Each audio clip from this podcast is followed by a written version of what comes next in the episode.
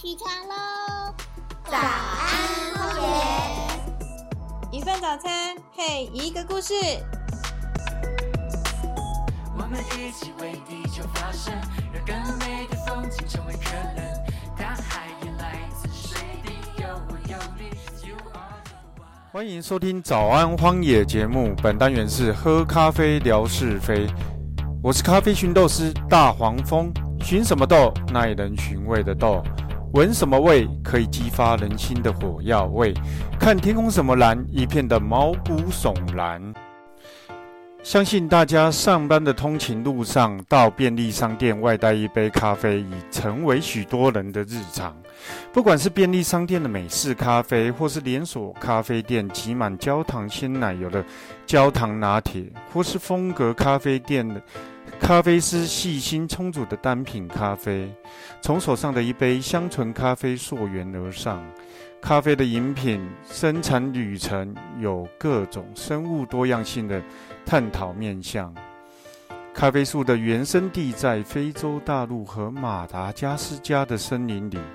自从十一世纪咖啡引入西方世界，作为提神和兴奋的饮品而大受欢迎后，这些植物至今已遍植于非洲、中南美洲和亚洲南方的岛屿，靠近赤道两侧的热带和亚热带森林中。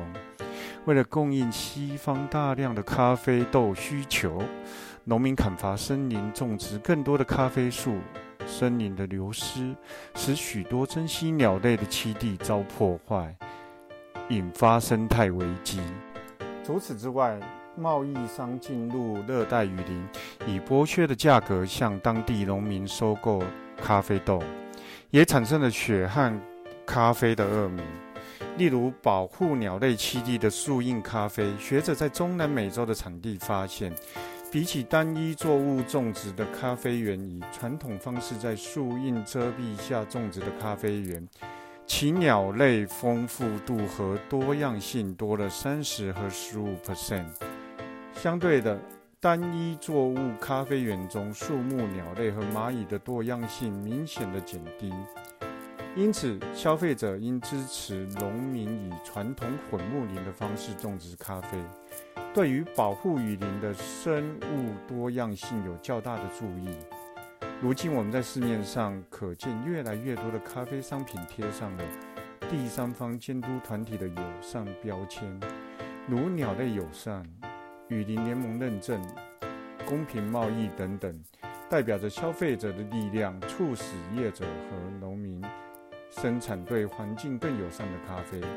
咖啡爱好者是否愿意付诸行动？喝一杯咖啡，同时保护一片生物多样性丰富的雨林。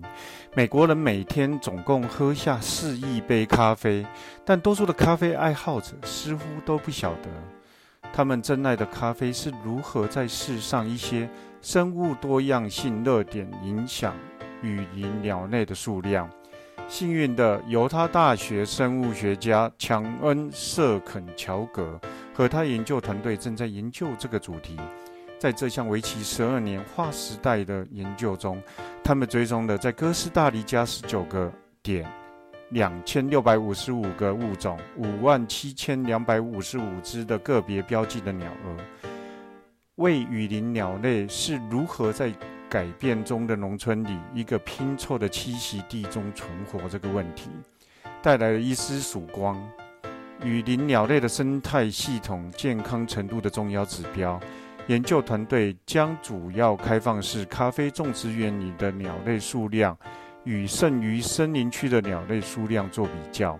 这份研究由国家地理学会表明，就算咖啡种植园里的树木覆盖率只是些许增加的七到十三趴，就可以对鸟类产生很大的帮助。热带农业是物种丧失的重要推力，在成熟树木下被完全遮蔽的遮阴种植咖啡树，在物物种数量减少的情况下，比咖啡种植园和各种大小类型的森林中，研究人员发现个体数量减少的鸟类比个体数量增加或持平的鸟类多了六十一趴。为什么这很重要呢？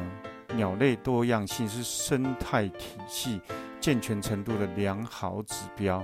这就是为什么专家认为人们应该关注像这样的研究。每个喝咖啡的人都应该注意，你喝下的每一口咖啡都会在地球上留下足迹，但那样的足迹对鸟儿是好还是不好，这是一个开放性的问题。我们一起为地球发声，让更美的风景成为可能。大海，tell you are the one。灿烂着我们唱，喂喂哦，喂喂哦。